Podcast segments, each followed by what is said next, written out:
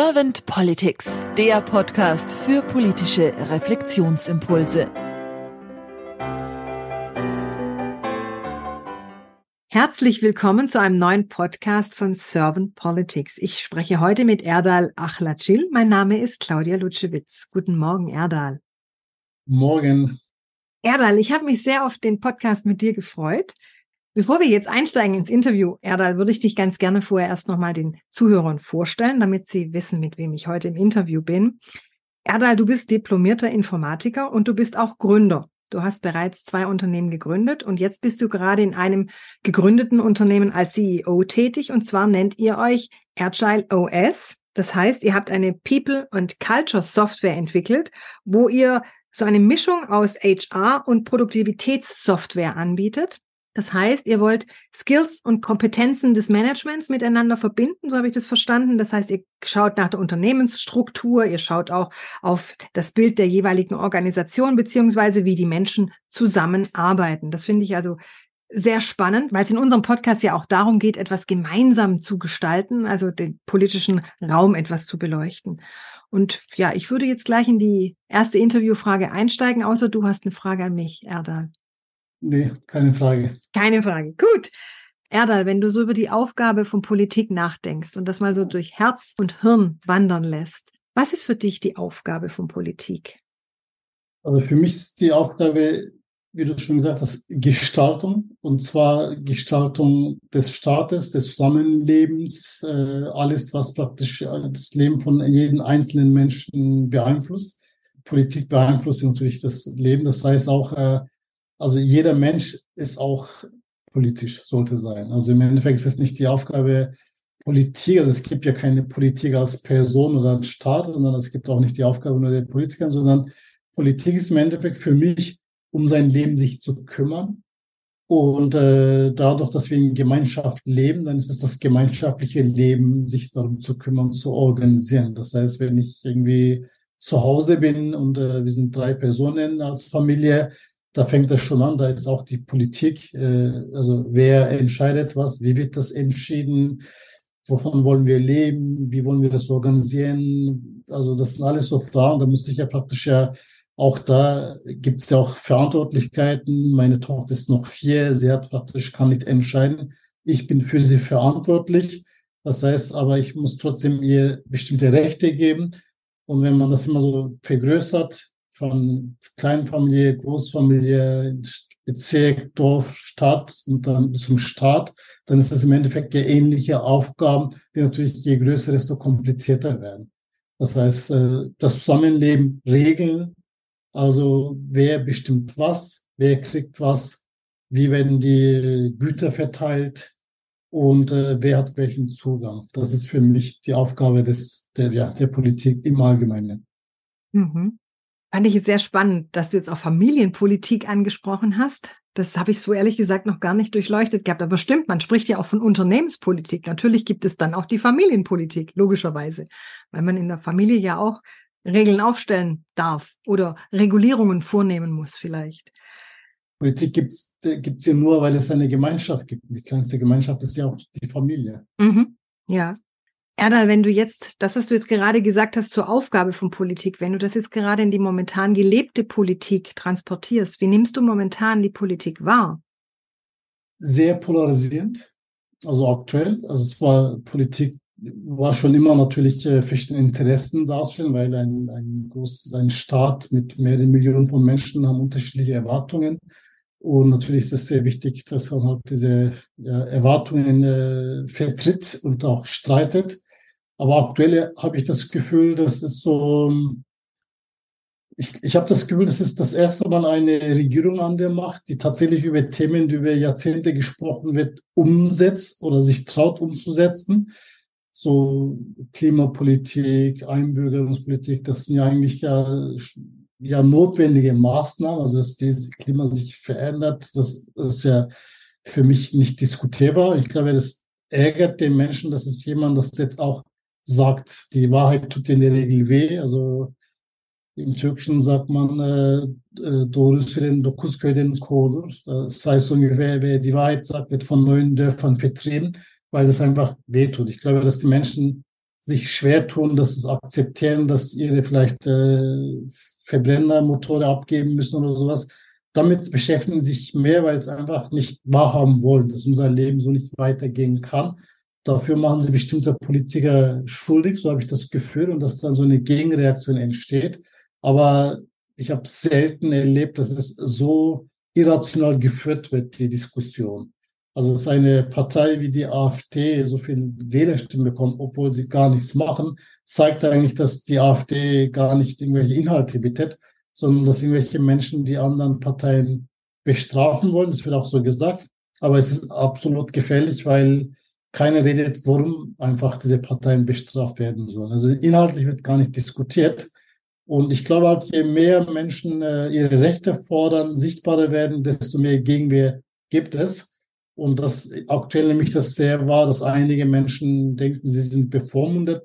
Dabei ist es natürlich nicht so. Es gibt keine Bevormundung. Also ich habe keine Regel, keine Gesetze gesehen, dass so ist. Aber wenn jemand sagt, jetzt dürfen wir kein Fleisch essen, es gibt kein Gesetz, dass man kein Fleisch essen kann. Aber es wird deutlicher darüber gesprochen, dass die Tiere Rechte haben, dass es Massentierproduktion nicht gut ist. Und das stört die Menschen, weil die denken, jetzt sitzen die an der Macht, die sehr moralisch sind ich glaube, das stört sie eigentlich. Und deswegen wird das halt polarisiert. Und statt einfach darüber zu, zu diskutieren, wenn sich jemand sagt, ich kann mir nichts anderes leisten als Fleisch, das ist sehr berechtigt, weil Fleisch ist günstig, das ist äh, Proteine und jeder kann sich natürlich in einen Bioladen einkaufen, jeder hat Möglichkeiten, das finde ich völlig berechtigt. So könnte man Diskussion auch führen, dass man sagt, das eine stimmt, teile ich, aber ich kann mir das nicht leisten. Genauso wie Elektroautos, alles ist gut, aber ich brauche noch mein Auto, ich habe diese Sorgen, diese Ängste.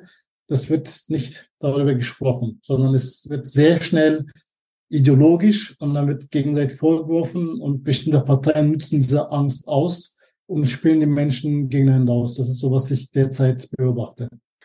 Wie würdest du dir so die Politik der Zukunft wünschen?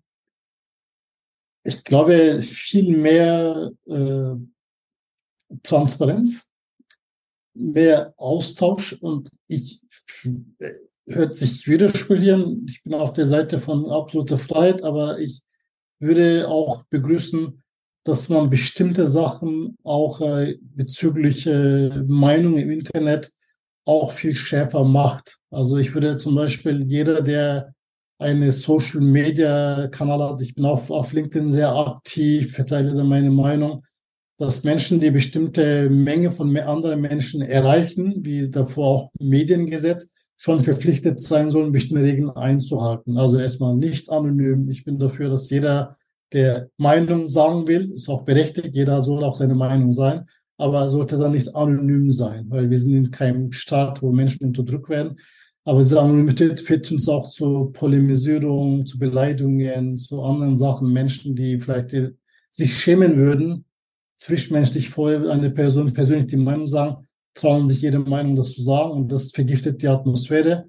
Und ich wünsche mir eine Politik der Zukunft, die darauf achtet, wie Meinung gemacht wird, dass jeder gehört wird, aber regulieren wird und auch äh, ja so auch diese äh, Mitmachen, diese Gestaltung. Ich glaube, die Politik unterschätzt oder die, nicht die Politik, die Menschen unterschätzen es und die Politiker unterschätzen die Situation auch, dass Menschen nicht wissen, dass Politik ihr Leben beeinflusst.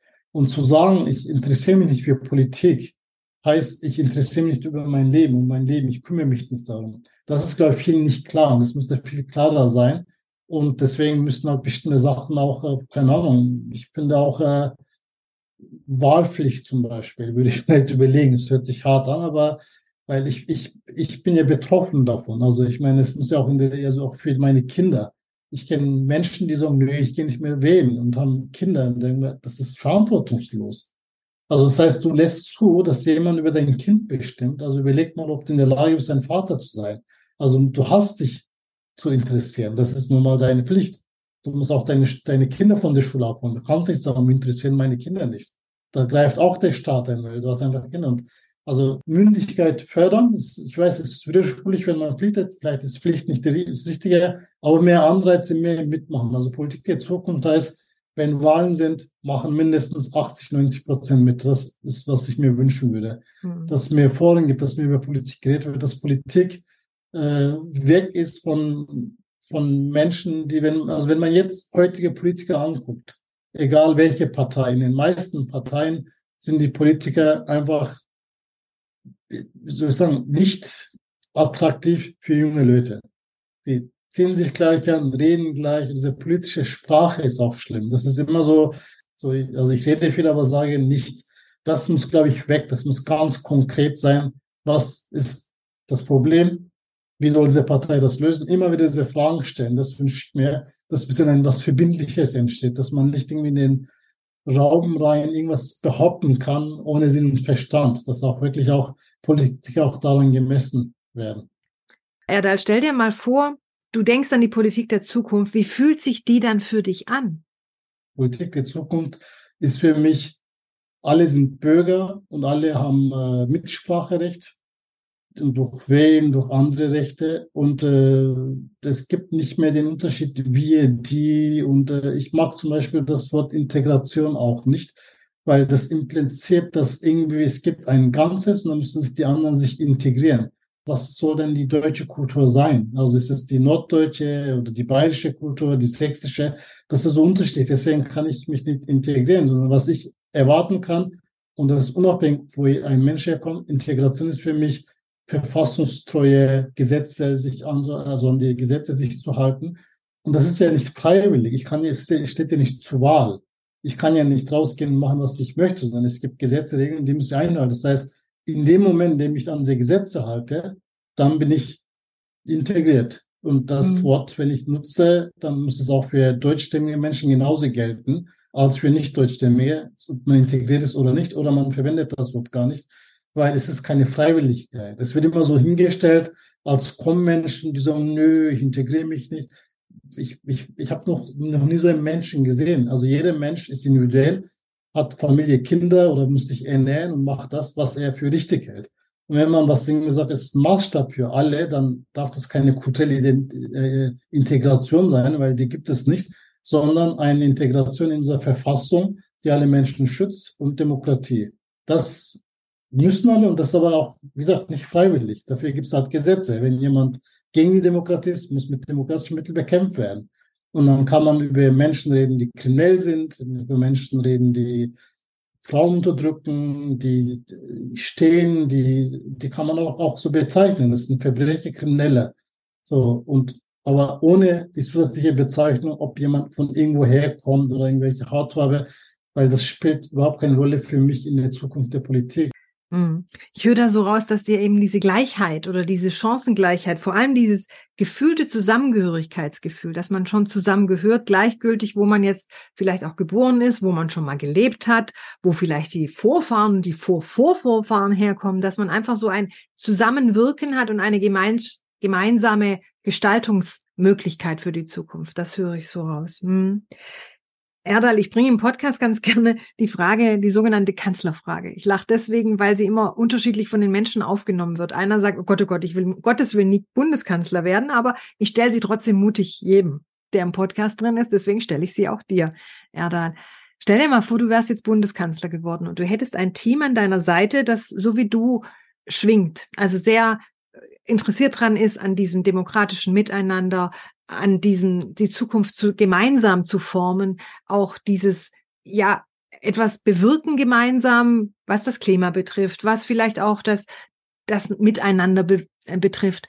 Und was glaubst du, was könnten so zwei bis drei deiner Fokusthemen sein, die du angehen würdest mit deinem Team, gleich am Anfang? Genau, also ich glaube, Digitalisierung ist für mich sehr wichtig. Das bedeutet, äh, allen Menschen ermöglichen, äh, digitale Geräte zu nutzen, das Digitale zu verstehen, weil das ist extrem wichtig. Das ist ja, also das, wir hatten immer gesagt, das ist die Zukunft, sondern das ist jetzt Gegenwart.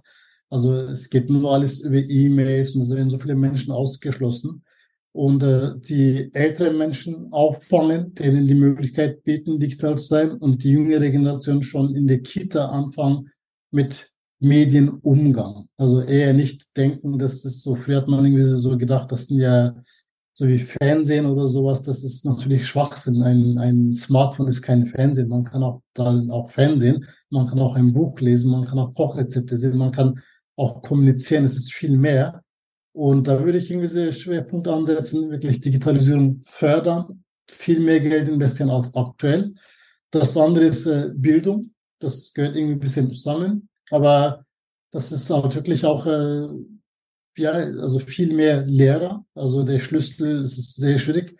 Äh, pro Schüler müsste mehr sein. Das Lernen müsste sich unterscheiden. Und äh, auch das praktisch Zugang zum, äh, zu bestimmten äh, Bildungseinrichtungen müsste erweitert, also erleichtert werden. Und das andere Thema ist auch äh, Familien zu unterstützen. Und das weiß nicht, vielleicht auch äh, ist natürlich äh, nicht vielleicht realistisch, aber ich wünsche mir das, dass diese Elternzeit vielleicht für beide, dass man gar nicht Mann oder Frau eine bleibt zu Hause, weil es, es ist, also wir haben beide, also meine Frau ist zu Hause geblieben, das der Grund war eher mein Gehalt. Ich war Geschäftsführer, es war auch damals gesetzlich noch nicht so leicht, in äh, Elternzeit zu gehen, aber natürlich auch mehr Gehalt, was auch ungerecht ist. Aber nach der Elternzeit haben wir es dann also beide Vollzeit gearbeitet und immer noch. Und da habe ich halt festgestellt, ein Kind kann man am besten erziehen, wenn man beide da ist. Es ist nicht die Frau oder der Mann und äh, Elternzeit eine Person, was soll das sein? Und das wäre besser, dass man sagt, jeder, der Eltern wird, Mann und Mann oder Frau und Frau oder Mann und Frau, dass man ein Jahr Zeit hat, um dieses Kind zu kümmern. Das würde ich mir auch wünschen. Das ist wirklich für die Familien mehr Möglichkeiten, mehr Kitas. Also das sind so die Sachen, was ich mir wünsche. Mhm. Ich danke dir ganz herzlich für deine Impulse, Erdal. Eine letzte Frage an dich. Habe ich dir jetzt irgendeine Frage nicht gestellt, die du zum Thema Politik der Zukunft gerne beantwortet hättest? Fällt mir jetzt ehrlich gesagt nicht ein. Erdal, dann danke ich dir ganz herzlich für deine Zeit und dann sage ich einfach mal bis bald. Sehr gerne und danke für die Einladung und auch bis bald.